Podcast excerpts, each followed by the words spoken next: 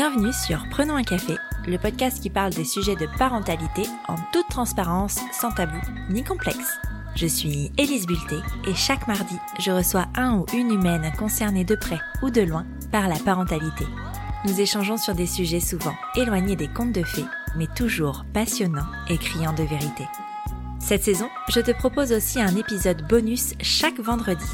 Il sera composé soit d'une parole d'expert sur le sujet abordé le mardi, soit d'un épisode solo un peu drôle pour dédramatiser certains sujets de parentalité. Fabrice Florent est père de deux filles de 15 et 13 ans. Lorsque son ex-femme est tombée enceinte de sa première fille, il a décidé d'ouvrir un blog dans lequel il racontait son expérience de futur papa. On était en 2006, il était l'un des pionniers à parler des sujets de parentalité sur le web. En parallèle de son premier enfant, il a créé le média Mademoiselle, un magazine féminin et féministe en ligne qui s'adresse avant tout aux jeunes femmes. Fabrice Florent, c'est aussi l'homme qui se cache derrière les podcasts Histoire de Daron, Histoire de succès, Histoire de mec et Histoire d'argent, dans lesquels il invite des personnes à parler d'elles, de leur parcours, et ses contenus sont ma foi très qualitatifs. Et enfin, Fabrice Florent, c'est une grande inspiration pour moi depuis près de 15 ans. Ses contenus m'ont aidé à devenir celle que je suis aujourd'hui, tant dans mon féminisme que dans ma parentalité, en passant par ma vie professionnelle. Alors il était évident qu'un jour, je l'inviterais sur Prenons un café. Et quelle rencontre Avec Fabrice, on a parlé de paternité du côté émotionnel de la force, de regret paternel, d'accompagnement de nos enfants dans la vie et de santé mentale de nos enfants et adolescents, mais aussi du côté des parents. Tout un programme que je suis ravie de te présenter aujourd'hui. Tu pensais être seule à galérer? Mets tes écouteurs et prenons un café S'il y a des trucs intéressants qui passent là maintenant, ça peut être intéressant. et en fait, euh, ouais, c'était ça le, le, but. Et aussi parce que je t'avais contacté il y a longtemps maintenant, c'était il y a un peu plus d'un an, je mm. crois, où tu avais fait l'épisode avec ta fille euh, qui avait demandé à entrer en hôpital euh, psychiatrique. Et en fait, moi, les sujets de santé mentale, c'est quelque chose de très important pour moi. Et j'ai envie qu'on parle de la santé mentale des adolescents, en fait peu importe la raison. Enfin, voilà, ça, c'est euh, propre à, à, toi et à ce que tu voudras dire. Mais, mais moi, c'est quelque chose euh, qui me tient à cœur et j'ai l'impression que beaucoup de parents négligent. Enfin, tu sais, quand t'es parent, tu fais attention à la santé physique, au bien-être physique de tes enfants, mais en fait, on oublie un peu trop la santé mentale. Et moi, c'est je trouve ça intéressant justement de montrer qu'il faut pas l'oublier. Mais c'est pas qu'on l'oublie, je crois que c'est un tabou. Ouais. Tout simplement. C'est juste que pour encore plein de gens, alors ça se démocratise de plus en plus, mais je crois que pour de plus en encore plein de gens en France, aller chez un psy, c'est être fou. Et je crois que ça a beaucoup évolué depuis dix ans, mais à mon avis, il y a encore. Enfin, c'est une vraie défaite, je crois, ou un échec pour des parents de se dire ok, il faut que mon enfant aille euh, chez le psy ou la psy. Et puis soi-même, en tant que parent, euh, on prend pas vraiment soin, en tant que parent, en tant qu'adulte, on on prend pas vraiment soin de notre santé mentale non plus. Donc euh, c'est un peu un cercle vicieux, quoi.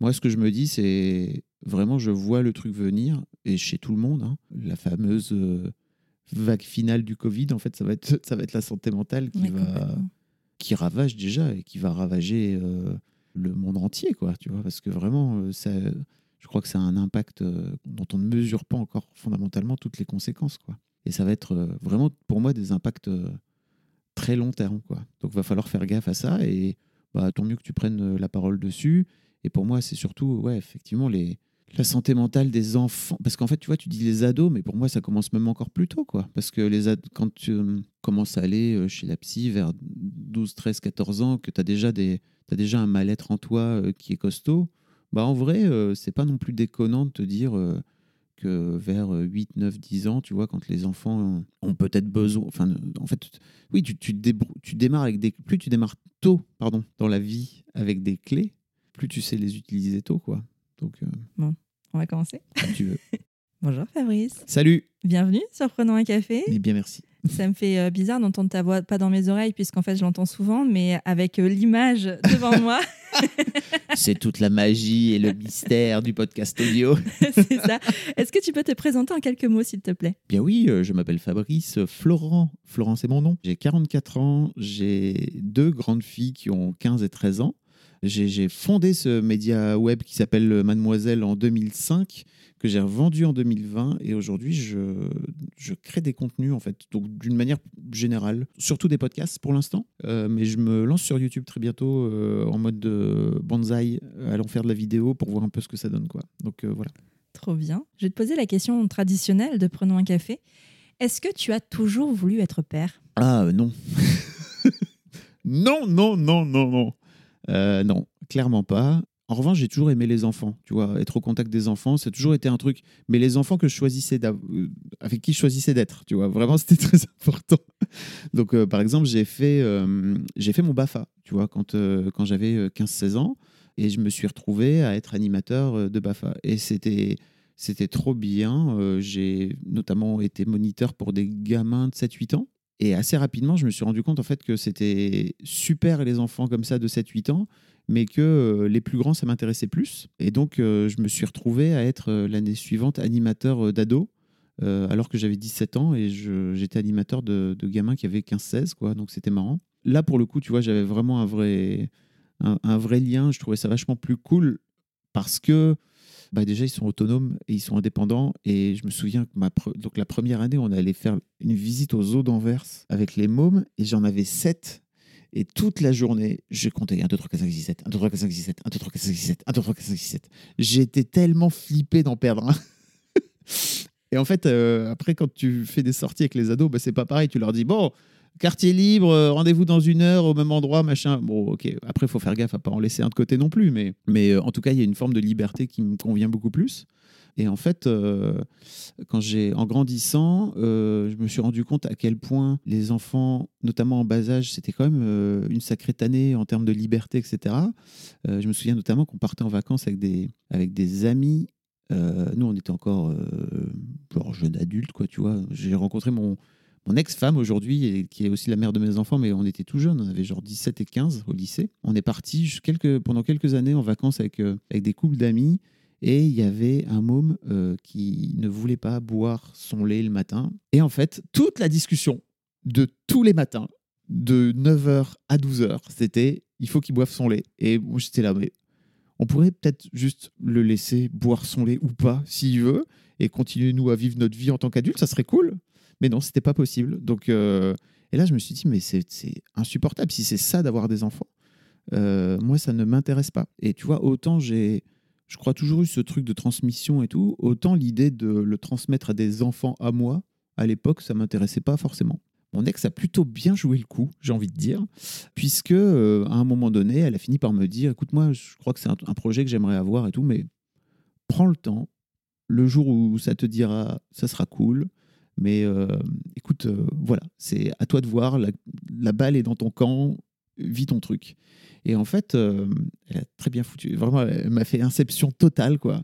Parce que je me suis rendu compte, ça m'a fait switcher de, de point de vue. C'est-à-dire que d'un coup d'un seul, j'ai commencé à regarder non plus les enfants qui étaient chiants, qui voulaient pas boire leur, leur lait, tu vois, pendant toute la matinée. Mais j'ai commencé à regarder les parents. J'ai commencé à regarder l'attitude des parents. Et je me suis dit, mais ok, ceci explique cela. C'est-à-dire que vraiment, c'est parce qu'ils ont telle attitude par rapport aux gamins que les gamins réagissent comme ça. Et je crois que de façon un peu vaniteuse et égotique, je me suis dit, mais je crois qu'en fait, il y a vraiment moyen de faire mieux, quoi. Tu vois mais je crois que c'est ce qui maintient l'espèce. Hein. Ouais, moi je le dis sans, sans phare, vraiment, j'ai pas de problème à le dire, mais en gros, si c'était à refaire, aujourd'hui, je le referais pas. Alors je sais que c'est souvent bizarrement entendu, euh, mais en fait, j'aime mes filles de tout mon cœur je les adore, je vais tout faire pour faire en sorte qu'elles soient bien et tout, mais je sais aujourd'hui que si c'était à refaire, je le referais pas. Et c'est étonnant de le dire comme ça parce que quand je le dis à des gens, ils me disent non mais tes enfants t'ont appris plein de choses, tes enfants t'ont fait évoluer dans, sur plein d'aspects, etc. Ouais, carrément, je suis tout à fait d'accord avec ça. Mais on va en reparler sans doute. Mais le lien émotionnel que ça crée, euh, il est à la fois génial et à la fois terrifiant. Et je, crois que d'en faire, personne m'a raconté ça, personne m'a jamais dit ça. Et j'avais euh, mon, mon ami qui était aussi euh, une sorte de figure paternelle pour moi, un mentor, etc., qui avait 15 ans de plus que moi. Il me l'a jamais dit. Il avait des enfants. Il avait deux grands enfants. Il me l'a jamais dit. Et, le, et je, je, me souviens, on a eu une discussion lui et moi euh, quand on avait, je sais pas, je, je, crois que ma fille aînée devait avoir genre 2-3 ans. Et je suis allé le voir et on a eu notre première vraie discussion, tu vois, en tant que, que père, quoi. Et je lui dis, putain, c'est chaud quand même. Hein, euh. Il m'a dit Bah ouais, je sais. Je dis Mais donc, jamais tu m'en as parlé? Il me dit Bah non, euh, bah non, pourquoi je te l'aurais dit en fait? Quel... Il m'a dit un truc du genre Quel père serait fait de moi si je t'avais dit que franchement c'était compliqué et que. Et je, lui, je me souviens lui avoir dit Je lui ai dit Mais quel ami ça fait de toi en fait? C'est vrai. Mais tu vois, c'est intéressant, c'est pour ça que je te pose la question sur le côté père et pas est-ce que tu as toujours voulu avoir des enfants? Parce que c'est pas la même question. Et quand on parle des difficultés de la parentalité, parfois on renvoie à ce que les enfants pourraient penser alors qu'en fait c'est pas le sujet finalement, c'est la parentalité ce que ça ce que ça joue dans toi en tant que personne, pas en tant que père d'enfant parce qu'en fait finalement les enfants euh, on les aime, enfin pas toujours, je crois, je sais pas. J'ai jamais reçu quelqu'un qui n'aimait pas ses enfants. Mais, euh, mais le lien là n'est pas questionné. je, je sais pas, euh, je, je me rends pas compte. Je sais pas comment un parent ne peut pas ne pas aimer son enfant, quoi. Il y a un truc, euh, bah ok, peut-être, enfin je sais pas, peut-être t'es sociopathe, ou alors peut-être t'as aussi toi du mal à. Ah, je- je- j'en ai un en tête. Un daron que j'ai eu dans mon podcast Histoire de daron, qui avait tellement de mal à connecter avec son môme, mais parce qu'en fait, c'est à la base, le problème vient de lui, entre Oui, guillemets, quoi, tu vois, qui finissait par détester ses mômes, en fait. Mais c'est terrible parce que, comme il n'arrive pas à connecter, ils, ils rompt le lien, enfin, ça crée de la douleur, ça crée de la colère, enfin, c'est terrible, quoi. Mais c'est toujours un rapport à soi. Toujours. Mais ça, c'est tellement compliqué, je, je sais pas, c'est, oui, c'est, c'est un, ça, c'est un drame. Je suis en train de me rendre compte de ça depuis six mois, un an. sur- je suis en train de faire un. Alors, ça fait 5-6 ans que je suis en thérapie, moi, de mon côté, mais je suis en train de faire un gros, gros travail sur mon rapport aux autres. Parce que d'abord, j'ai plutôt taffé sur ma pomme. Et en fait, de te rendre compte que ton rapport aux autres, il vient avant tout de toi, c'est un truc de ma boule, mais c'est surtout ton rapport à tes enfants, en fait, qui vient avant tout de toi et de ce que tu leur projettes dessus. Alors, ce que tu projettes à tout le monde d'une manière générale, mais ce que tu leur projettes dessus, c'est complètement dingue à quel point ça ruine quelque part la relation, quoi. C'est vrai. Mais tu vois, je pense que c'est pour ça d'ailleurs qu'il y a toutes ces histoires, tu sais, de dépression quand on devient parent, parce qu'en fait, alors, tu vois, moi, ma fille, elle a 5 ans, donc j'ai j'ai- j'ai 5 ans d'expérience, on va Ouais. dire, en parentalité, mais j'ai encore rien trouvé qui te met le plus face à toi que la parentalité. Je trouve que c'est le truc qui fait tout exploser, qui fait exploser euh, qui tu es toi, qui fait exploser aussi un peu le rapport avec les personnes qui t'ont élevé. Enfin, le, le, enfin, la- ce côté transgénérationnel, un petit peu de. Tu remets en question absolument tout quand tu deviens parent.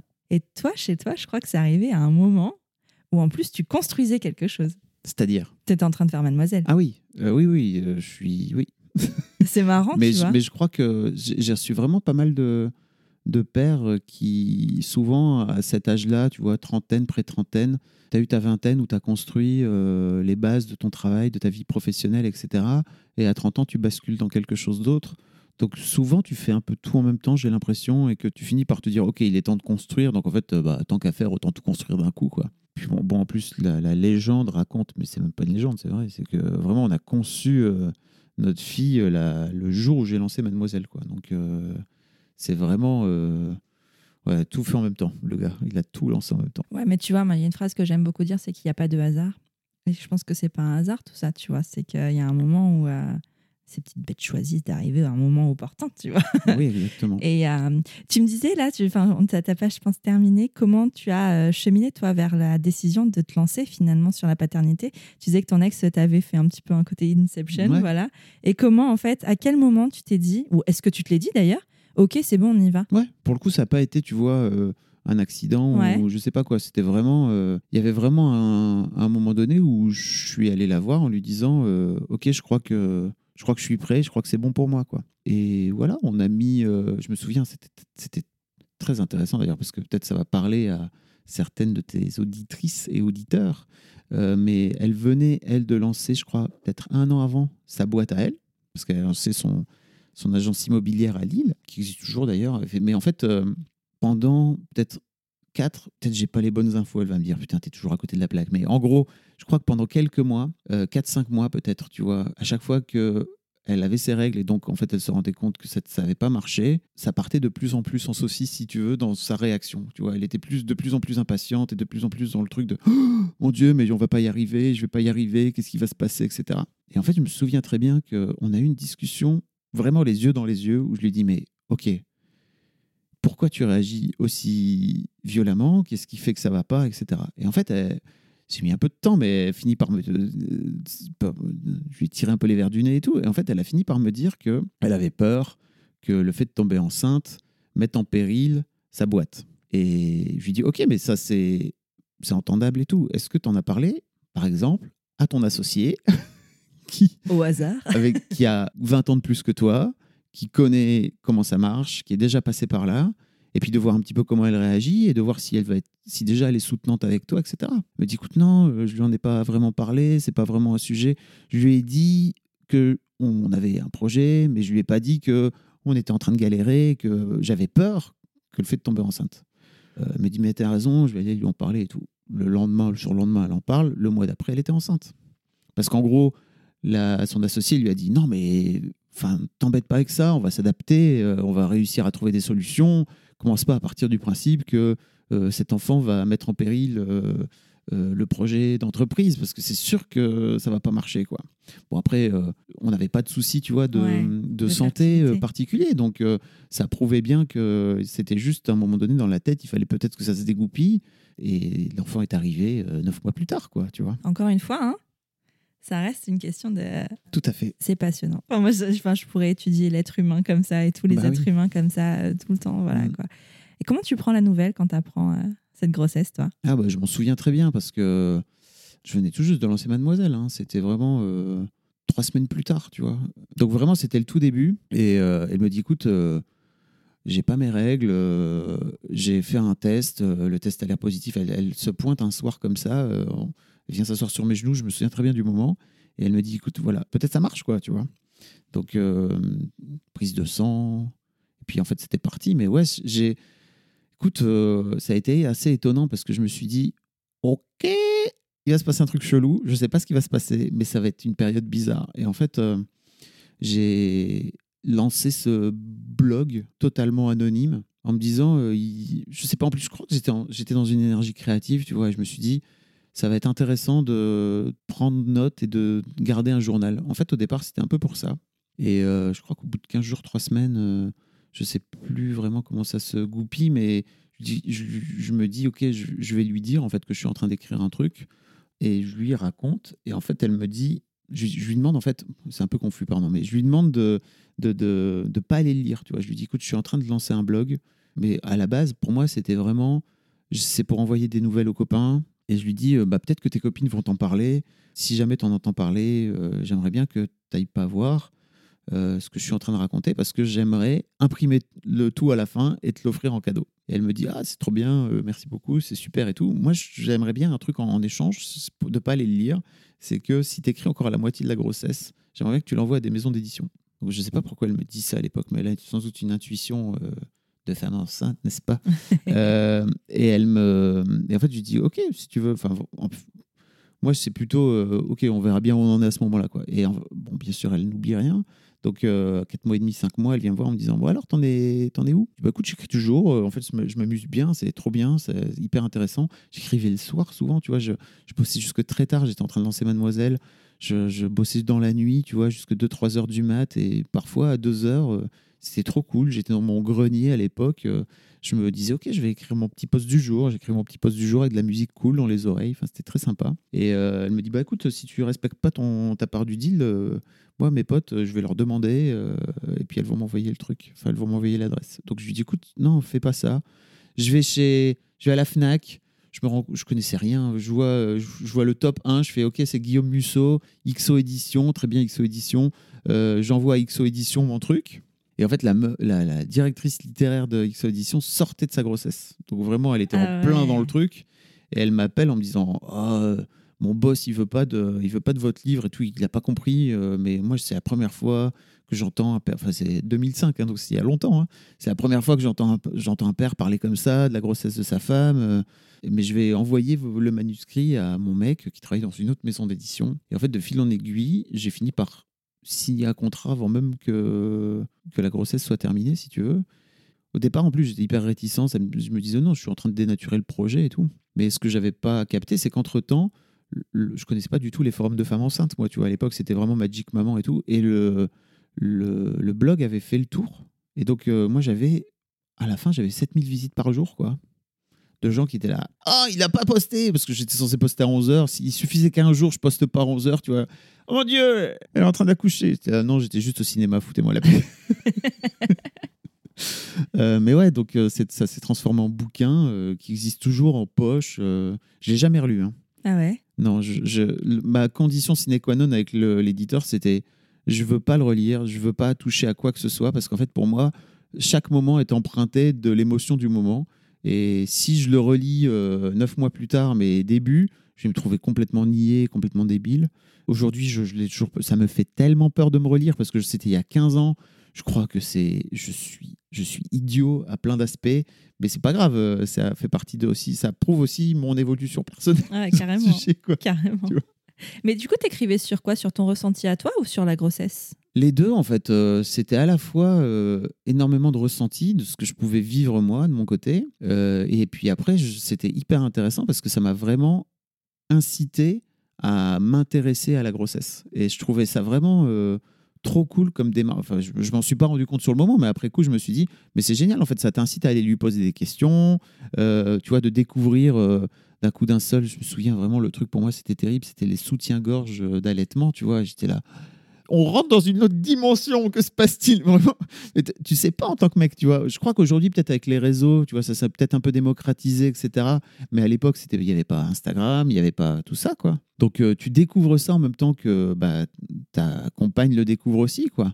Donc, c'est assez étonnant. Et à chaque fois, j'étais, waouh, des nouveaux, des nouveaux trucs. Moi, la nouveauté, j'adore ça. Donc, c'était hyper intéressant parce que ça m'incitait aussi à lui poser des questions, à déclencher des discussions que je finissais par remettre dans le blog après et qui étaient toujours marrantes. Et là aussi, de me rendre compte de l'inutilité du père dans Ouais. tout ce process.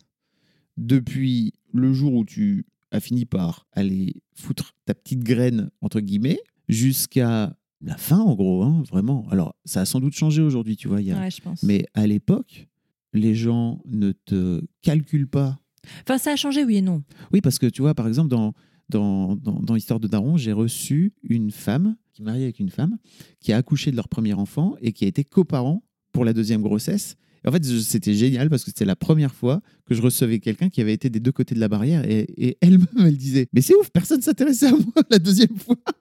Alors ça. que je vivais plein d'émotions, qu'il y avait plein de choses qui me traversaient. Et je- en, étant en, plus, en ayant été en plus C'est de- ça, ça doit être en encore tant plus que fou. maman, Ouais. elle s'est dit Mais le décalage, il est dingue. Et j'étais là Putain, merci beaucoup. Ça Non, mais c'est vrai. Quand tu connais les deux, ça doit être assez impressionnant, tu vois. Ouais. C'est fou. Et ouais, donc euh, voilà, je- vraiment euh, ce fameux truc de personne ne s'intéresse à toi, personne ne s'occupe de toi. Et toi, tu es là et tu es en train de traverser le truc et tu prends des émotions plein la gueule. En plus, globalement, t'es pas spécialement préparé. quoi. Et ceci dit, moi, j'étais ultra préparé parce que j'avais, j'étais très heureux de suivre tout le truc de la grossesse. Alors, un peu pour mon blog aussi, mais j'avais aussi ce truc. Pour moi, c'était très important de me préparer à la grossesse. C'était vraiment un sujet sur lequel je me disais, bah, j'ai envie de d'être un bon père, quoi, tu vois. Donc ça commence euh, tout de suite.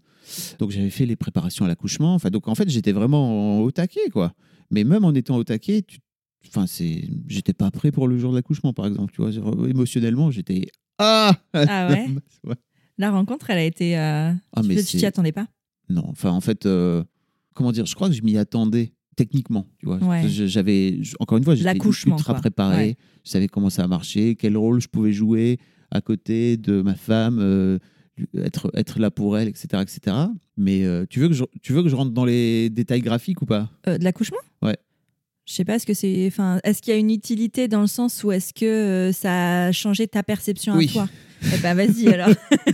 Mais en gros, ma, ma femme a, a eu une épisiotomie, si tu veux. Ouais. Donc, déjà, elle a une, une résistance à la douleur qui est relativement élevée.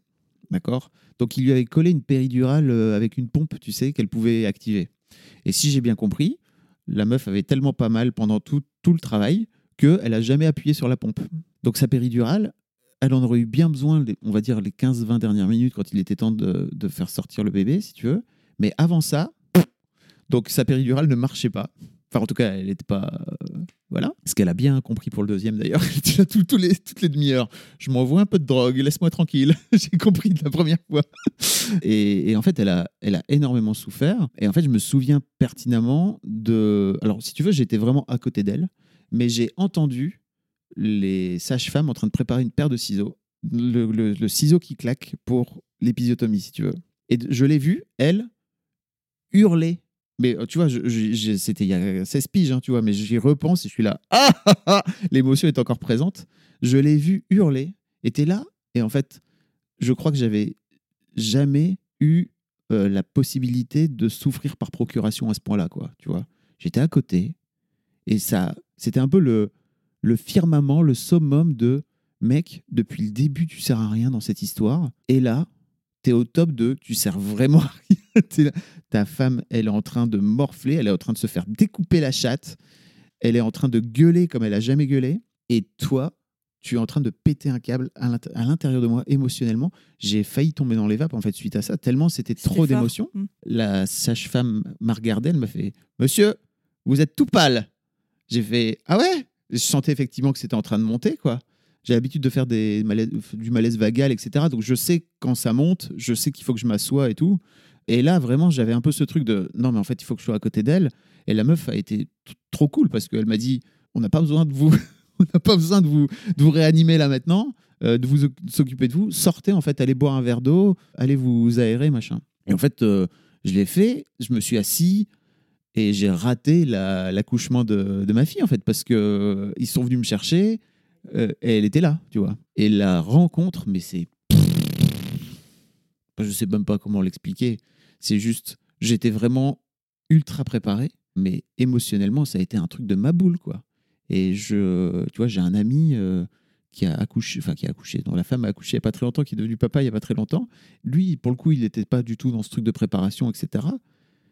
Et on n'en a pas reparlé parce que c'était assez récent, mais je sais pas comment il a fait. C'est-à-dire que je sais pas, Et pourtant, c'est la majorité des pères hein, je sais. qui préparent pas et qui, euh, qui arrivent là comme. euh, Mais peut-être que j'étais trop, pré- enfin je sais pas, mais j'étais, Non, je pense pas. j'étais vraiment pas. Je pense pas que tu as été trop préparé parce qu'en fait, finalement, la préparation n'a aucun rapport avec euh, le lien émotionnel et ce que tu as découvert là.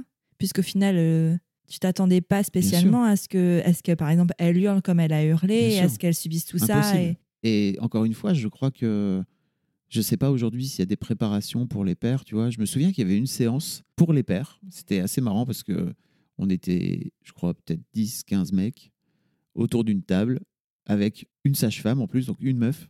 Je crois que ça a mis, il y avait, c'était une heure, je crois que ça a mis trois quarts d'heure à briser la glace en fait. Et le dernier quart d'heure, les mecs se sont lâchés. Mais avant, et en fait, euh, tu sentais très bien que euh, il y en avait, il y en avait plein qui repartaient avec des, avec plein de questions sous la main et qui, qui savaient pas comment faire quoi.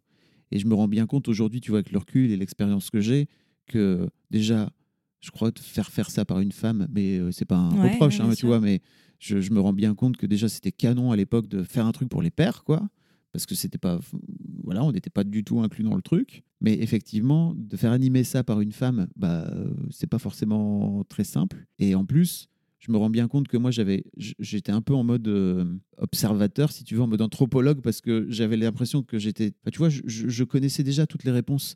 Et en vrai, euh, avec le recul, tu vois, je regrette de pas avoir dit, bon, bah alors, moi, je flippe trop de savoir comment ça va se passer. Je ne me suis pas ouvert, tu vois, parce que, par exemple, j'avais un autre truc qui m'avait traversé pendant tout un moment, pas très longtemps, mais 15 jours, 3 semaines, où systématiquement, je voyais ma femme mourir.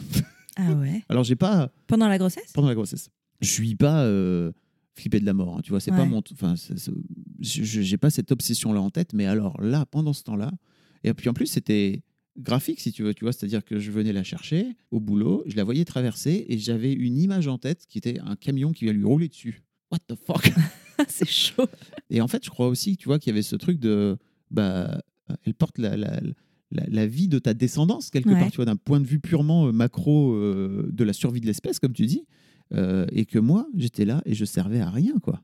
Et tu vois, je, avec le recul, je regrette de pas avoir, de pas avoir foutu mes tripes sur la table à la minute 2, tu vois, et que ça aurait sans doute euh, libéré tout le monde, quoi. Donc, si jamais il y a des pères qui écoutent euh, et que vous vous retrouvez dans ce genre de truc, je sais que c'est très compliqué. Aujourd'hui, je me rends compte qu'en fait, les mecs finissent par tout lâcher, mais il faut que quelqu'un lance le truc, tu vois. Mais il y a des ateliers qui existent avec euh, animés par des papas. Il y a deux ans, je crois, j'ai reçu un papa qui, créait, qui avait créé ce genre d'atelier. Donc ça existe, donc on peut se renseigner, allez-y. Il y a l'atelier du futur papa, ouais, si je c'est me ça, trompe pas, c'est c'est ça. ça. Ouais. Et c'est vachement bien, tu vois. C'est hyper cool parce que du coup, c'est que des papas. Et c'est un homme, un papa aussi, du coup, qui anime et qui, euh, au-delà de. Parce que finalement, à la base, ils sont faits euh, ces ateliers pour t'apprendre les gestes techniques. Ouais. Mais au final, euh, pff, les gestes techniques, t'as pas besoin de les apprendre en amont. Parce que, enfin, je veux dire, en tant que femme, on les connaît pas plus que les hommes. Enfin, je veux dire, ça s'apprend en faisant.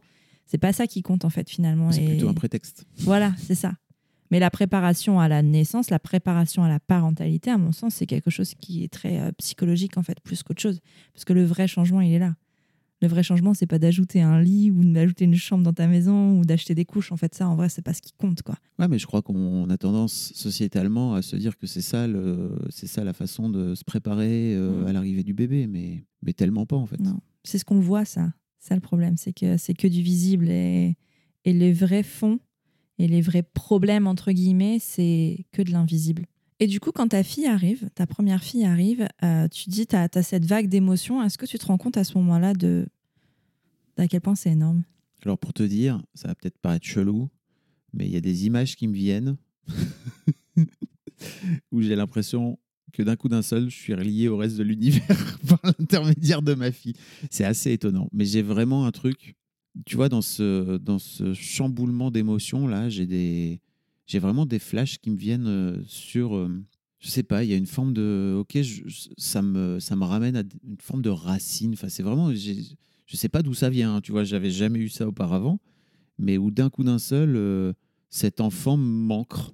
Je sais pas dans qui je suis. C'est, je sais pas d'où ça vient, mais vraiment, j'ai vraiment cette sensation là. Et bien sûr que je me rends compte que c'est énorme en fait. Et d'un coup d'un seul, tu as ce truc de, c'est tellement étonnant parce que ça fait euh, neuf mois, euh, un peu moins de neuf mois, mais que je suis en train de te parler, que j'étais à fond sur le ventre de mon ex euh, pendant, la, pendant la grossesse où j'avais ce, ces moments assez géniaux où, euh, comme je te disais, je, bossais tard, enfin je bossais dans la nuit, donc j'allais me coucher souvent vers 2-3 heures du mat. Et vers la fin de la grossesse, en fait, il y avait ma femme qui dormait, tu vois, et en fait j'adorais parce que je, je me glissais dans le lit et je mettais la main sur, euh, sur le ventre et en fait on avait ce moment à tous les deux avec, avec ma fille, je savais pas que c'était une fille à l'époque, Ouais. mais euh, où on, on avait ce moment de connexion en fait où elle me tapait, tu vois, sur la main et ma femme dormait. C'était vraiment assez génial en fait parce que elle, elle ça la réveillait pas et moi j'avais vraiment l'impression d'avoir juste mon moment avec elle.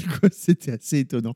Donc euh, donc ouais, et puis c'est ça quoi, tu as ce truc de tu fais la connaissance de cette personne qui est à la fois complètement étrangère et qui en même temps te paraît si proche. C'est assez bluffant quoi. C'est assez, ouais, Mm. assez fou. On va passer parce qu'on n'a pas besoin forcément des détails de la petite enfance et des trucs techniques et je pense que c'est des choses qu'en plus tu as déjà racontées ou, Sans doute, ou voilà, quelque part. Moi, ce qui m'intéresse, c'est euh, la démarche euh, d'avoir un deuxième enfant. Pourquoi? Enfin, pourquoi? Pourquoi?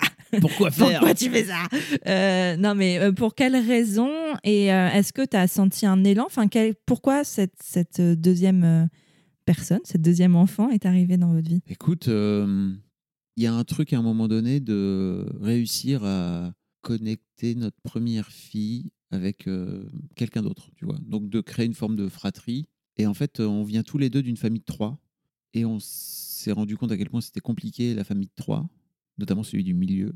C'est toujours très compliqué pour celui du milieu. Et on s'est dit que euh, on voulait euh, juste faire deux enfants en fait. Donc voilà, tout vient de là en fait. À la base, c'était vraiment, euh, il y avait vraiment ce truc de, ouais voilà, cré- créons une entité familiale et, et en fait traînons pas trop. Donc c'est pour ça que en fait elles ont que deux ans d'écart parce qu'on voulait aussi qu'elles aient tu vois, une connexion toutes les deux, qu'elles aient pas trop trop d'écart, qu'elles puissent euh, échanger et sur, sur leur vie, etc. etc. quoi. Ok. Et tu vis la grossesse, cette deuxième grossesse, de la même façon que la première? Euh, non, pas trop, parce que.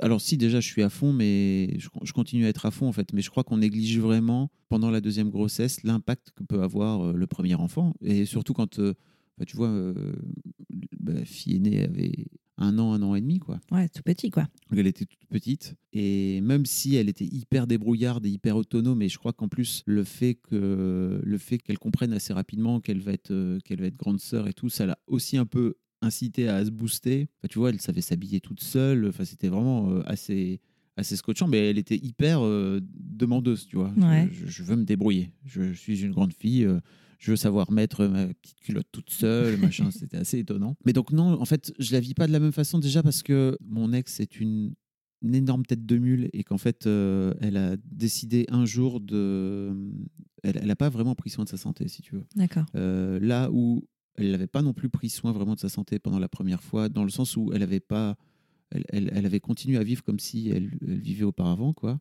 Mais elle avait, je crois, négligé aussi le fait que bah, elle avait, il y avait la petite aussi dont il fallait Ouais. s'occuper, qui n'était pas là pendant la première grossesse. Et je me souviens notamment d'un jour où je rentre du boulot et elle a déménagé la chambre toute seule, alors qu'elle est enceinte, je crois, de six mois. Et, euh, et je lui dis, mais pourquoi tu m'as pas attendu? Qu'est-ce euh, qu'est-ce qui se passe? Moi, j'avais le temps, je l'ai fait, machin, et puis je- voilà. Et en fait, elle s'est retrouvée alitée assez rapidement parce que bah, elle, a, elle a trop déconné, quoi. Et ça a été super dur pour elle de pas pouvoir bouger, etc. Elle qui est plutôt du genre hyperactive. Et elle s'est un peu auto-punie, tu vois, en faisant ça. Et notre relation a, pris un peu un, coup dans l'aile. Et j'ai envie de dire à tous les gens qui sont. Pour, pour moi, la, grossesse du de deuxième est vraiment primordiale et c'est le moment où il faut justement resserrer les liens. Et je crois qu'à l'époque, j'en avais pas conscience. Et il faut surtout euh, communiquer énormément. Quoi. Et je crois qu'on n'a pas assez communiqué, elle et moi, alors que pourtant, c'était plutôt un truc qu'on savait faire. On se connaissait depuis, enfin, tu vois, depuis super longtemps. On était ensemble depuis 10 ans et tout. Mais on n'avait jamais vécu ce moment euh, de stress aussi fort l'un l'autre. Et surtout, pour moi, il n'y a plus la magie de la première fois. Quoi, tu vois, il n'y a plus ce truc de ok, bah, on découvre tout, on fait tout à nouveau, etc. etc. Donc ouais, voilà, ça n'a pas, pas été forcément une grossesse très simple. Et, mais en revanche, l'accouchement s'est passé de façon beaucoup plus cool pour moi parce qu'en fait, c'est bon, j'étais j'étais au courant, j'avais vu. Euh, émotionnellement, j'avais appris à gérer aussi. Euh, elle, de son côté, elle avait appris à gérer la péridurale. Euh, donc, c'était beaucoup plus, c'était beaucoup plus calme en fait. Et étonnamment, euh, donc Kim, qui est ma deuxième fille, est arrivée au monde beaucoup plus calme aussi, quoi. Tu vois. Donc, je crois qu'il y avait aussi un truc où le fait qu'elle elle, elle ait été obligée de se poser pendant tous ces mois, pendant toutes ces semaines, où bah, ça, l'a, ça, ça a un peu aussi apaisé Ouais. notre fille, quoi. Tu vois. Ouais, complètement. Je vois bien. Je vois bien, je vois bien, je vois bien. Est-ce que tu as ressenti euh, cette même émotion à la découverte de ta deuxième fille? Est-ce que ça a été un. Tu sais, tout à l'heure, tu disais, euh, quand elle est arrivée, la première, tout a changé, quoi, finalement. Est-ce qu'avec la deuxième, c'était pareil? En fait, l'émotion était. En fait, c'était vraiment étonnant parce que bah déjà, il n'y avait pas du tout l'émotion, enfin la violence en fait que j'ai ressentie pendant la- l'accouchement. C'était beaucoup plus calme, c'était beaucoup plus détendu. Moi, j'étais vraiment beaucoup plus zen. J'étais dans un autre, j'étais dans un autre état. Et elle, elle est arrivée hyper chill. Et en fait, c'était, c'était tellement plus doux que j'ai pas, j'ai pas, tu vois, revécu ce truc qui m'a ramené euh, à mes racines, etc. Et Calme-toi. Mais c'était, euh, je sais pas, il y avait une forme de, de complétude, tu vois, de ok, c'est bon, euh, euh, maintenant, ok, on en a deux. et, et en fait, elles se ressemblaient tellement, c'était flippant, vraiment. Elles, se ressemblent toujours beaucoup, mais vraiment, quand elles étaient bébés, c'était vraiment flippant. Euh, elles se ressemblaient tellement que vraiment, il y avait un côté est-ce que c'est la même Est-ce qu'on l'a clonée? Qu'est-ce qui s'est passé? Je crois que ça a été ma première, vraiment ma première réaction de me dire waouh, mais euh, c'est vraiment le copier-coller, quoi. C'est assez impressionnant. Ah, c'est marrant. Mais en même temps, après, euh, c'est les mêmes moules. hein. Donc, a priori. C'est toujours une bonne nouvelle pour le père euh, quand euh, ton enfant te ressemble d'une manière générale et que le deuxième finit par ressembler au premier. quoi. C'est toujours. Ouais, c'est toujours rassurant, on va dire. Oui, bah, C'est pour la blague. C'est pour la blague, bien, bien sûr. sûr. On va passer à, hum, à l'étape supérieure, on va dire. J'ai l'impression que tu vois, on level up un peu en, en parentalité et c'est un peu ça. Enfin, moi, je le vois comme ça. Ah oui. Alors, je sais pas si les auditeurs et les auditrices auront cette référence de level up, mais, euh, mais du coup, le temps passe. Quand les enfants grandissent émotionnellement, il y a des choses qui. Enfin, tu t'es pas le même parent quand tu as des petits enfants, on va dire 0-3 ans, qu'après. Comment toi, tu l'as appréhendé tout ça? Est-ce que, enfin, quel type de père t'étais sur les 0-3 ans et comment ça a évolué? Bah, j'ai été beaucoup présent, en fait, on va dire, de 0 à 6 déjà. Ouais. Et en fait, après, ma- mon job m'a incité, ou en tout cas, je me suis autorisé le fait de- de- d'ouvrir des bureaux à Paris et donc de quitter euh, le, la famille euh, du, on va dire, du, vendre, du mardi au vendredi. quoi. J'étais beaucoup moins présent dans le quotidien. En fait, j'ai monté ma boîte à Lille. Je me suis rendu compte qu'un média d'envergure nationale comme ça, tu pouvais pas le faire euh, grandir à Lille. Euh, la France est comme elle est, c'est-à-dire que c'est un pays ultra centralisé et les médias se trouvent tous à Paris.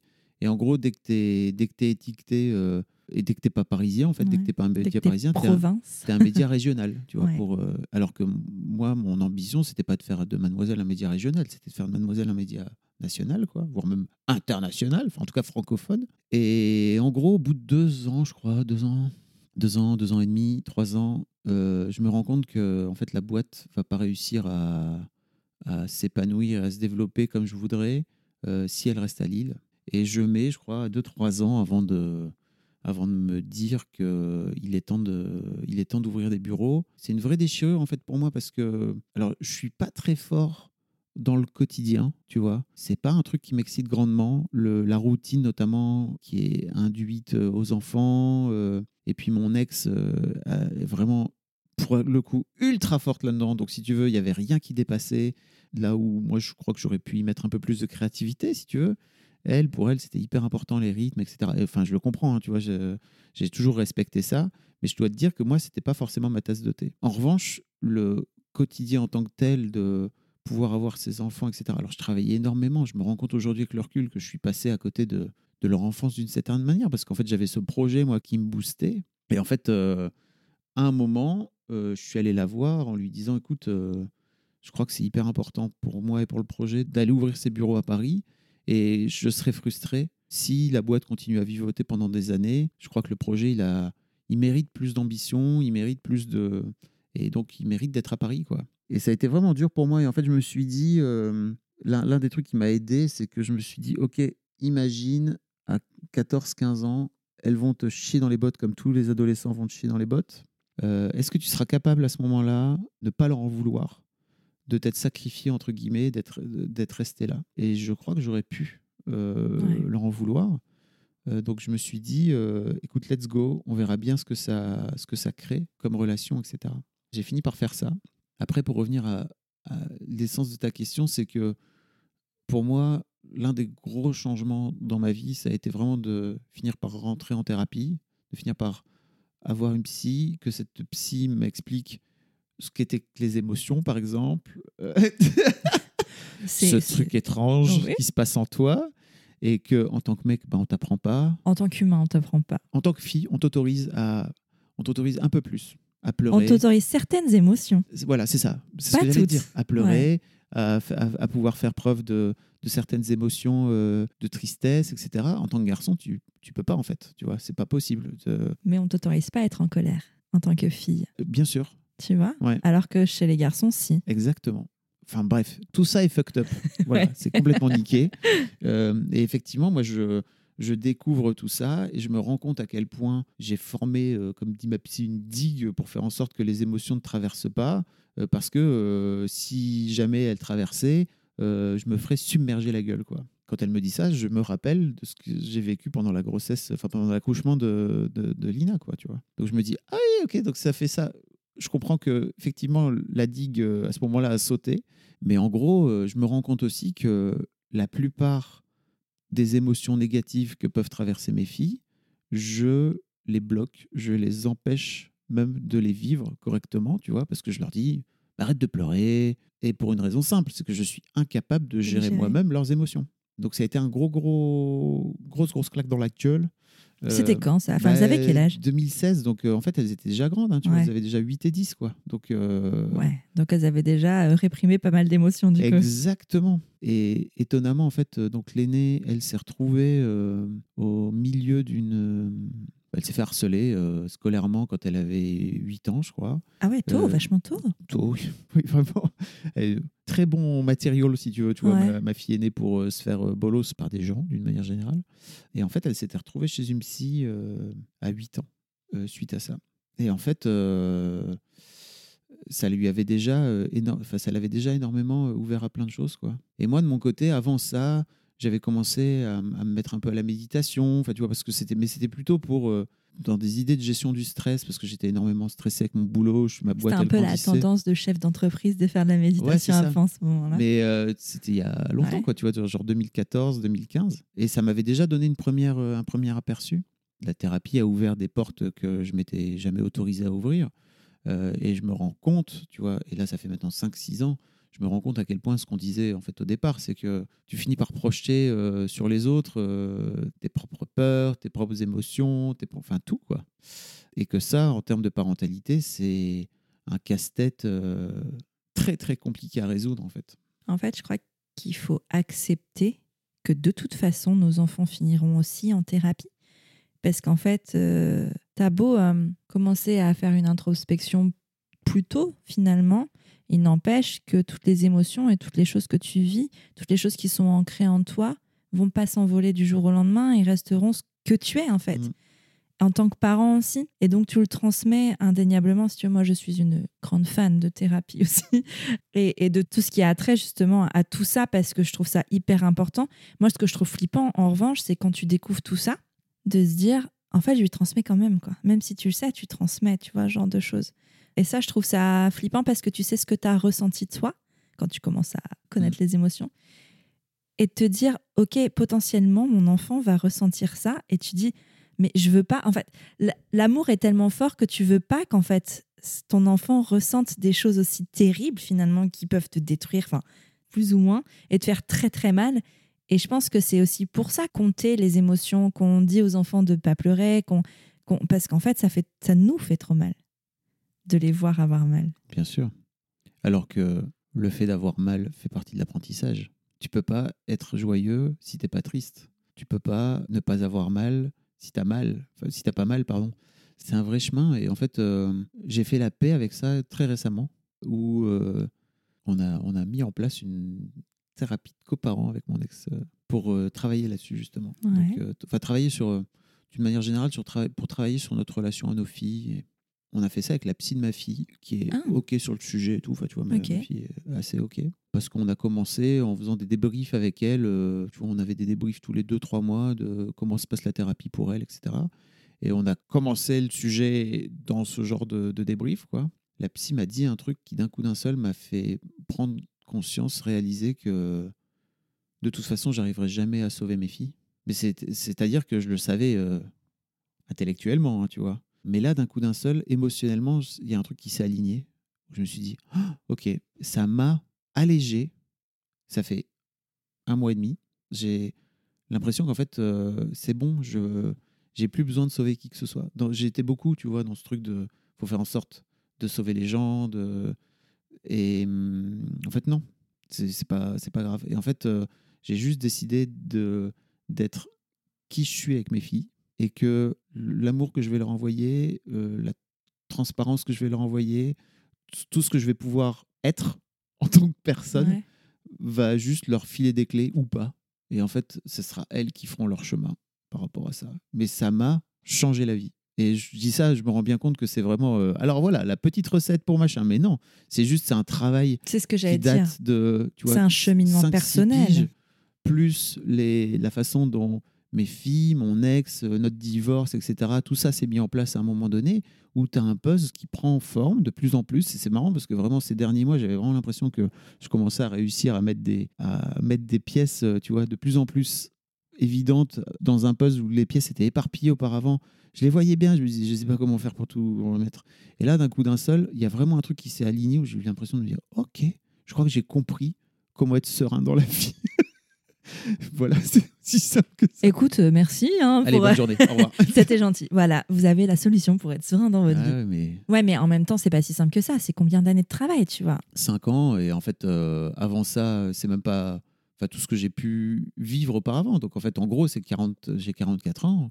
C'est 44 ans de travail, de pétage de gueule, euh, de prise de pied dans le tapis, de, de vie, euh, de réfréner les, les émotions de mes filles, de réfréner mes propres émotions, de finir par comprendre qu'en fait, je peux les vivre, euh, et qu'en fait, quand je les vis, je suis là, ah non, c'est beaucoup trop pour Ça on peut en mettre moins ouais. finalement. Et en fait, de, de faire ces- cet ajustement-là, de réussir à percevoir des trucs grâce à la thérapie que les autres autour de moi ne voient pas, d'avoir envie de leur transmettre ce truc-là, parce qu'en fait, moi, ça a changé ma vie, mais eux, ils sont pas prêts. Donc, en fait, c'est pas très grave, c'est pas leur moment. Mais toujours à un moment donné, tu es là, je vais te montrer comment faire, ça va aller beaucoup mieux. Mais non, c'est pas le moment, en fait. Donc, juste lâche, tu vois. Et le truc le plus dur pour moi, c'était mes filles, quoi, tu vois. C'est-à-dire, euh, en tant que bon père, parce qu'en fait, je crois que je veux tout faire pour être un bon père, un mec bien, et c'est un truc aussi auquel je m'accroche, tu vois, que je m'identifie.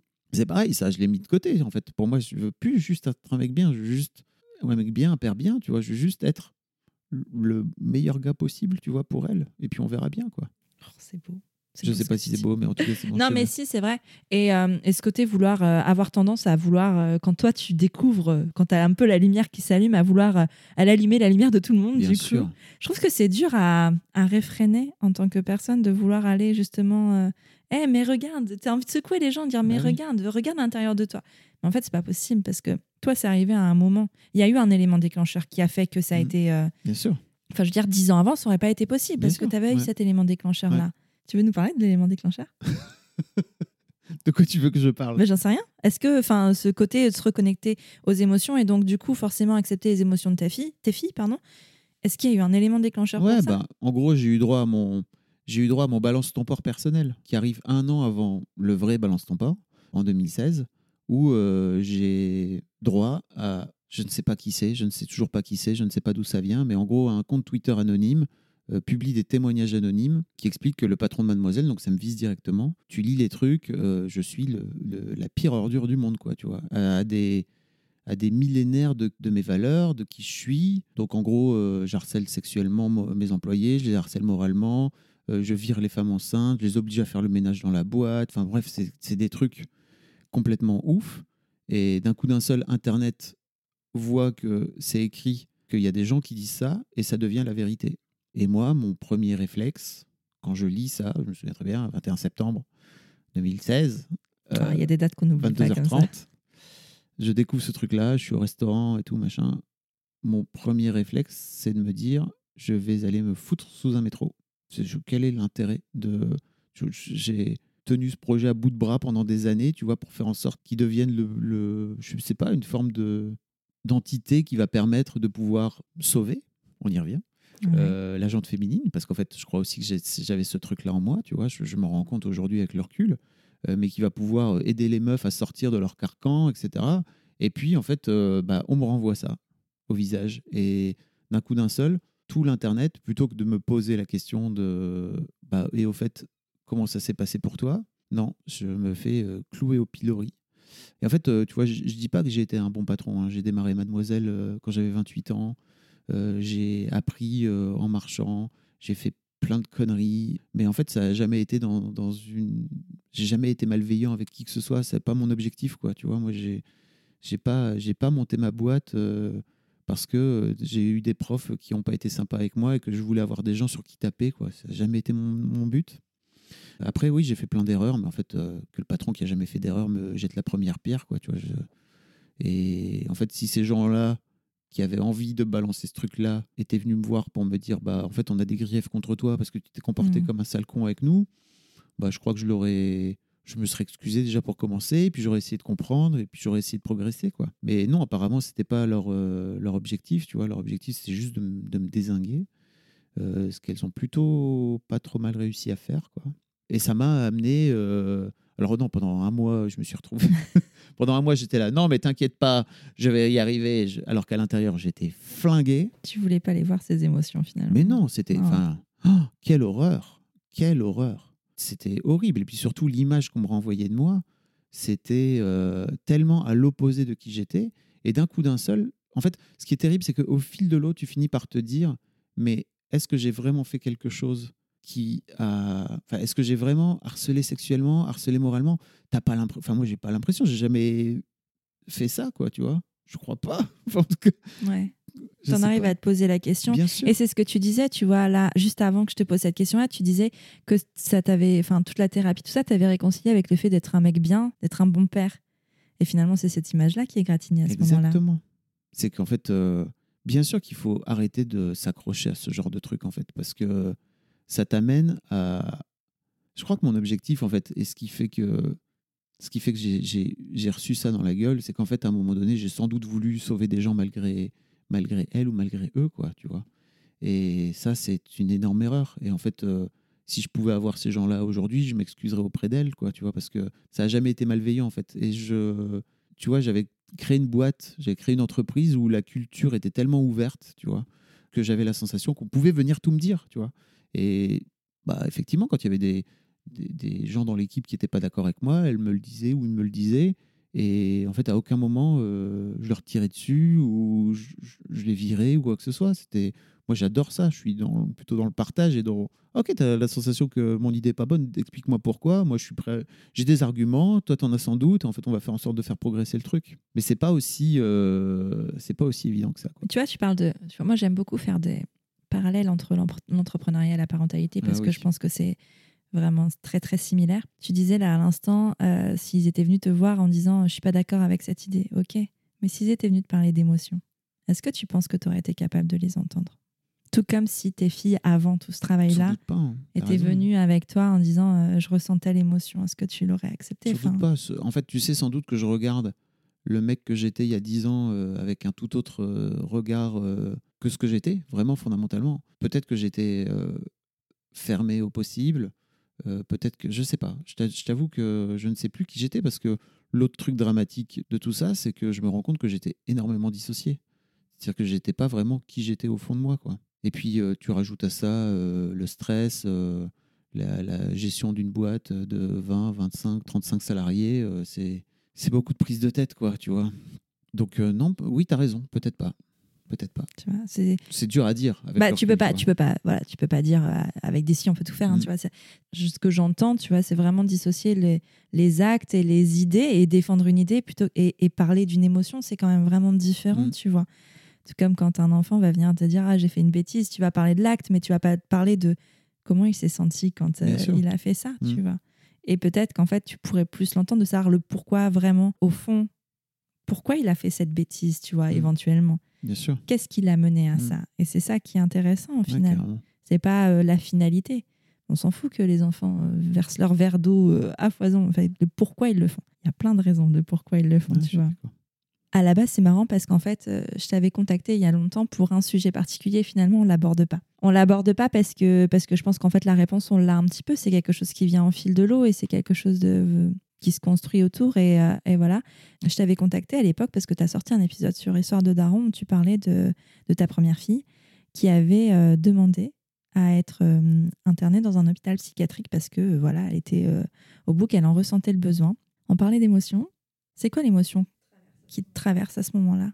Je suis en colère contre elle Ah ouais. sur le moment. Je suis en colère parce que, en fait, mais je suis en colère contre moi. Je suis en colère contre elle parce que je me dis, mais ok, donc c'est vraiment le seul truc que tu as trouvé. je me rends compte à quel point c'est idiot avec le recul, mais bref, c'est c'est mon chemin et je vais être le plus transparent possible. Mais, euh, mais en fait, ouais, je, pour moi, c'est une défaite qu'elle aille en hôpital psychiatrique. Et spoiler, hein, pas du tout. Au contraire, c'est extraordinaire.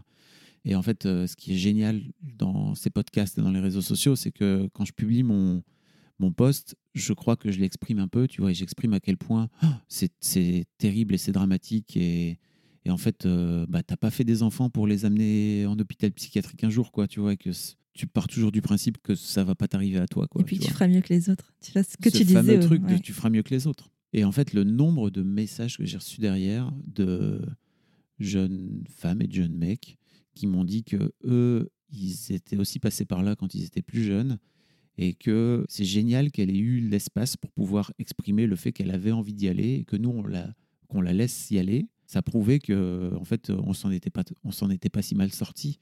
Et euh, alors c'est pas encore une fois pour avoir la médaille quoi, tu vois, mais c'était hyper intéressant de se dire quand tu fais un pas de côté en fait d'un coup d'un seul, c'est pas aussi dramatique que ce que ça en a l'air. Et en gros le simple fait qu'elle puisse venir demander de l'aide, c'est génial quoi.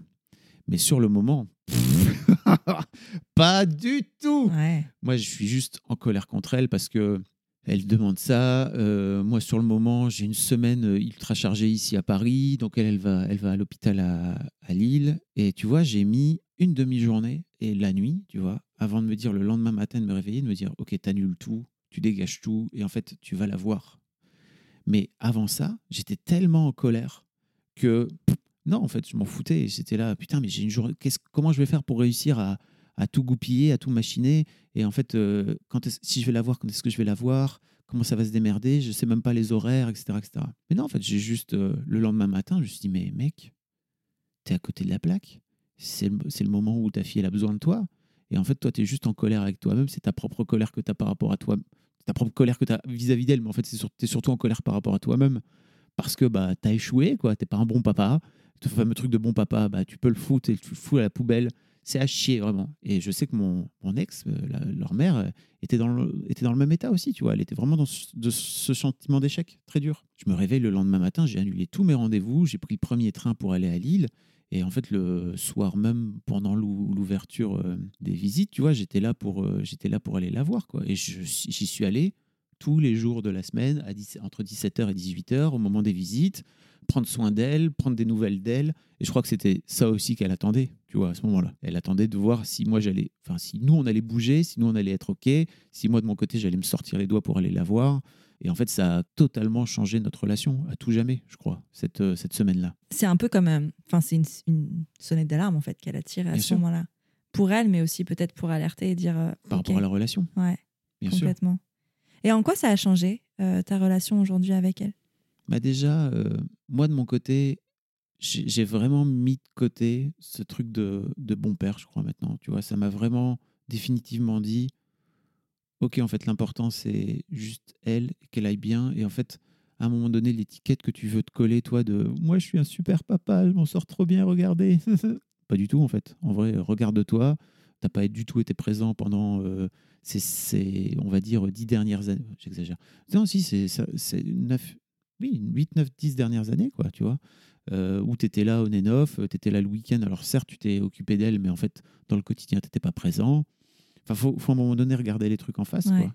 Et euh, ma deuxième fille, elle, quand je suis parti euh, à Paris, elle avait 4 ans. Et en fait, entre ses 0 et ses 4, je m'en suis beaucoup occupé. Mais elle n'a plus aucun souvenir. Et en fait, elle m'a dit, les, pas l'été dernier, mais l'été d'avant, je me souviens très bien parce qu'elle était dans la voiture, on était sur la route des vacances, et en fait, elle me regarde dans le rétro, elle me dit Mais tu sais, papa, je me souviens plus de toi quand tu étais là. Bim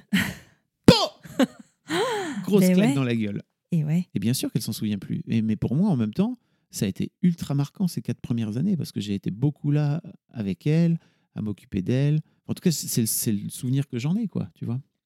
Mais elle, elle se souvient plus de rien. Donc, euh, ça m'a aussi ramené à ce truc de il faut que tu recrées la relation, quoi. Donc, euh, c'est un peu mon, mon travail, entre guillemets, avec elle, sans vouloir la sauver, mais juste à me dire comment je peux faire pour recréer un lien avec elle. Et elle a 13 ans, et en fait, elle est dans un âge euh, compliqué, quoi, tu vois, à 13 piges. Et d'un autre côté, ça me fait dire aussi que, tu vois, il y a deux ans, avec Linas, on sortait de, on sortait de notre, de, de- du divorce tout juste, quoi, tu vois, et la relation était très, très compliquée. Et qu'on a fini par s'en pas s'en sortir plutôt Ouais. pas trop mal, quoi. Bah oui, c'est pas facile parce qu'en fait, elle se construit en tant que personne aussi, enfin, à cet âge-là. Et ça, tu y es pour rien. Enfin, je veux dire, il y a une partie de toi qui influe, certes, mais il y a une partie où en fait, c'est hors de. Enfin, non, c'est pas une partie. Tout est hors de ton contrôle, Bien tout sûr, est hors de tout ça, mais qui n'a rien à voir avec toi, exactement. en fait. Mais c'est super dur. Et tu, tu disais au- avant qu'on commence à enregistrer que tu avais beaucoup de jeunes parents euh, qui écoutaient ton podcast. Et en fait, euh, je crois que l'un des trucs super, là, tu vois, donc par exemple, on se voit, on se voit très peu. On- elles vivent à Lille, donc moi je suis à Paris, on se voit un week-end sur deux. Et d'un autre côté, c'est dur pour moi parce qu'en fait, elles me manquent, tu vois, parfois physiquement, où j'ai besoin, de les- besoin de les toucher, j'ai besoin de leur faire des câlins et tout, de leur dire je t'aime. Mais je crois aussi que c'est génial parce que ça, ça prépare la vie d'après, Ouais. qui va arriver que, ouais. super vite. Alors que rien. toi, c'est sûr que tu es plus préparé que, que ton ex-femme, pour le coup, qui les Ouais. a au quotidien, tu vois. Mais c'est un vrai sujet dont on discute ensemble. Mais préparer le départ des enfants, alors j'ai encore jamais eu l'occasion d'en parler, mais j'y pense souvent, mais ça doit être quelque chose en vrai. Ouais. De, quand tu passes 18, 20 ans de ta vie à centrer un peu Mm. ton monde autour de tes enfants et que d'un coup, ils sont plus là, quand tu as pas eu autre chose à côté, tu vois ce que je veux dire?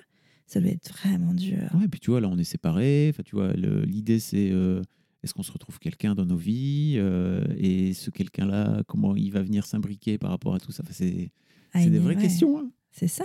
Parce que tu as. Quand bien même il n'y a plus de relation amoureuse, il y a une relation et Enfin, tu vois, je sais pas si tu as connu ça. Enfin, vous êtes mis ensemble super jeune. Et moi, tu vois, par exemple, j'ai eu des histoires avant euh, mon mec. Mhm. Et en fait, en soi, ben, c'est des histoires qui m'appartiennent, mais qu'il regarde pas, tu vois, lui, Ouais. parce qu'on n'avait rien en commun. Ouais. Alors que demain, si on devait se séparer, ben, en fait, dans tous les cas, il ferait partie de ma vie, tu vois, parce qu'on a obligé. un enfant. Enfin, j'espère, j'espère pour ton enfant en fait. Tu Oui. c'est, c'est Oui, ça non, le mais- truc, c'est qu'en fait, oui. t'es pas obligé de, T'es pas de, de obligé. garder un lien avec ton ex, mais c'est quand même mieux quoi. Voilà. Mais donc, du coup, pour la suite, les relations qui viennent après, c'est un vrai sujet, quoi. Il Ouais. faut accepter. euh, On t'apprend pas à accepter euh, le passé des gens, généralement, tu vois. C'est vrai? Ouais, je trouve. Mais, tu vois, je te donne l'exemple, tu vois, hyper concret de euh, quand j'ai rencontré mon mec, on a beaucoup, beaucoup, beaucoup parlé de nos ex, Bien sûr. de nos histoires d'avant. Et en fait, quand j'en parlais à des copines ou quoi après, elles me disaient, mais pourquoi tu abordes ce sujet-là Genre. Mais ça touchait une, une grosse insécurité et c'est vrai que ça surprenait énormément le fait que moi, j'implique, enfin, que j'intègre ce passé-là qui était important parce qu'il m'avait construite Oui, ça moi. fait partie de ton histoire. Ouais, mais tu vois, aux yeux de beaucoup, ça veut dire ben, que tu as encore des sentiments ou que tu as ceci ou que tu as cela. Et en fait, finalement, on te demande d'effacer un peu des choses qui ont existé de ta vie quand tu commences une nouvelle relation, alors qu'en fait, euh, tu peux pas. Mais en fait, euh, bien sûr que moi j'ai encore des sentiments pour mon ex, tu vois. Et je crois que en fait, le simple fait de venir dire que t'as pas de sentiments pour, pour un ex avec qui tu as pu avoir une histoire euh, un peu longue et un peu significative, quoi, c'est encore une fois mettre de côté les émotions. Alors c'est pas le grand amour, c'est plus le même amour. L'amour, l'amour change à toute vitesse. D'ailleurs, je le vois, je vois très bien avec mon ex. On a plus, moi j'ai toujours énormément d'amour pour elle, mais en fait c'est pas le même que quand on était ensemble, quoi. C'est év- évident. Ouais, mais tu vois, on... je trouve, mais tu as raison, c'est un rapport avec l'émotion, avec les émotions de manière générale, qu'on minimise ces émotions-là, tu vois. Tout comme on va minimiser une rupture amoureuse d'un- d'une adolescente ou d'un adolescent, tu vois. On va dire, ouais, c'est pas grave, il y en aura d'autres. Alors qu'en fait, ces ruptures-là, elles peuvent être aussi Bien hyper sûr. fondatrices, Ah quoi. bah oui. Et, euh, mais on les minimise un peu trop. Bah, c'est Lina qui racontait que on a fait un épisode euh, ensemble. Je sais pas si tu as entendu l'épisode où on est ensemble, euh, où on parle de, justement de, la- de notre divorce, etc. On a fait un épisode pas. de l'histoire de Daron où euh, l'épisode 100 justement, tu vois, on a Ouais. profité pour faire un peu le point sur la vie Oh, euh, si, après le divorce. Si, je l'ai écouté. Oui, oui. Et tu vois, elle raconte, en fait, euh, l'un de ses premiers trucs qu'elle nous a dit après la... quand on leur a annoncé la séparation, c'est qu'on leur a dit qu'on s'entendait très bien. Et en gros, elle nous a dit, donc c'était il y a deux ans, elle avait 13 ans, mais en fait, je comprends pas pourquoi vous vous séparez alors que vous êtes enco- vous entendez encore bien, restez ensemble. Et tu vois, euh, on essaie de- pas du tout d'avoir ce genre de, de, réponse un peu toute faite. Mais là, je lui ai dit, écoute, je suis désolé, mais faut, on va juste te dire, tu comprendras quand tu seras plus grande, quoi. Tu vois, parce que je, crois que t'as pas de prise par rapport à ça pour comprendre ce que ça veut dire. Ça veut juste te dire qu'en fait, on s'entend encore très bien, mais qu'on n'est plus amoureux. Et l'un des problèmes aussi de la langue française, c'est que il y a pas, a pas beaucoup de mots pour désigner l'amour, tu vois. Et c'est marrant parce que dans, dans cet épisode, on revient sur euh, cette histoire et elle me dit, en fait, j'ai compris. Parce qu'en fait, euh, moi, j'ai vécu la même chose. Ouais. d'un coup d'un seul. À 15 piges, j'ai pris des claques dans la gueule et en fait, je comprends ce que ça veut dire d'un coup d'un seul la relation amoureuse. Quoi. C'est, Ouais. ah bah, cool, ça fait partie de, de- de ton expérience aussi. Quoi. C'est ça. Mais en même temps, c'est un peu ça, de se dire, euh, tu comprendras quand tu seras plus grand ou quand tu l'auras vécu. Enfin, je veux dire, tout comme euh, des euh, non-parents ne peuvent pas forcément comprendre ce que traversent des parents parce qu'ils ne le vivent pas. Et dans toutes les situations, c'est exactement la même Bien sûr. Chose. Voilà, un peu valable, moi, je trouve, cette phrase, tu comprendras quand tu seras plus grand. Ouais, mais en fait, c'est une, c'est une phrase un peu fourre-tout et je Ouais. comprends que quand tu es de l'autre côté, en fait, c'est très frustrant C'est parce que tu pas envie d'entendre ça. Et tu vois, j'essayais de lui expliquer, enfin, on essayait d'ailleurs avec mon ex de lui expliquer ce que ça faisait, en fait, et que c'était juste, on n'avait plus envie d'être. Enfin, tu vois, Ouais. on, est, on, on s'entendait super bien, on se connaît depuis tellement longtemps et tout, mais juste, on n'a plus envie d'être amoureux, on a juste envie de vivre notre vie. Mais c'est dur de mettre des mots sur des sentiments, tu peux pas. Tu, Oui. Les sentiments, c'est fait pour être ressenti, pas pour être expliqué. Bien sûr. Donc c'est ça, en fait, Bah, le truc. c'est- elle a fini par prendre dans la gueule Ouais, sa voilà. propre porte et ça lui a appris quoi. Ouais. Écoute, merci beaucoup. On arrive à 1h19 d'échange. Ah ouais, Eh, pas mal, pas hein, belle perf, belle perf. Je te remercie beaucoup, Fabrice, pour cet échange. Bah, merci à toi. Bah, si on veut suivre ton travail, où est-ce que ça se passe? Où est-ce qu'on peut euh, retrouver toutes tes productions? Bah, euh, j'ai un site euh, web qui s'appelle fabflorent.com, f a b f l o r e n t où je mets tous mes liens. euh, Enfin, vous pouvez avoir ma chaîne YouTube, mes podcasts, etc., etc. Quoi. Donc euh, voilà, mes, Ouais. mes réseaux sociaux. Ben, je vous, Et je vous recommande vraiment d'aller euh, écouter ton contenu, parce que j'écoute pas Merci. tout, parce qu'en fait, il y en a beaucoup. Ouais, c'est vrai. Mais, euh, mais c'est hyper qualitatif et ça permet de, de réfléchir. Et euh, je vous le conseille, je vous le recommande vivement. Merci beaucoup, Elise. À bientôt Salut. Si tu es arrivé jusqu'ici, c'est que cet épisode t'a plu. Alors file vite sur Apple Podcast pour mettre 5 étoiles et dire pourquoi tu écoutes Prenons un café. C'est hyper simple. Tu ouvres ton appli Apple Podcast sur ton iPhone, tu vas sur Prenons un café et tu descends tout en bas. Là, tu mets le nombre d'étoiles que tu souhaites, tu vas en mettre 5, hein, et tu écris ce que tu veux dans la section Avis. Par exemple, le 30 novembre 2021, Dane19, que je remercie chaleureusement au passage, écrivait Excellent podcast, plein de bienveillance et d'informations utiles autour de la maternité, mais pas que. Trop sympa, non? Bon, et puis si tu n'as pas Apple Podcast, tu peux toujours parler de Prenons un café autour de toi, partager le podcast sur tes réseaux sociaux, bref, faire en sorte qu'il soit connu du plus grand nombre. Tu es sur Prenons un café, le podcast qui parle des sujets de parentalité en toute transparence, sans tabou ni complexe. Je te retrouve mardi prochain pour un nouvel épisode. Abonne-toi à Prenons un café sur ton appli de podcast préféré pour ne rien manquer. D'ici là, prends bien soin de toi. Autour d'un café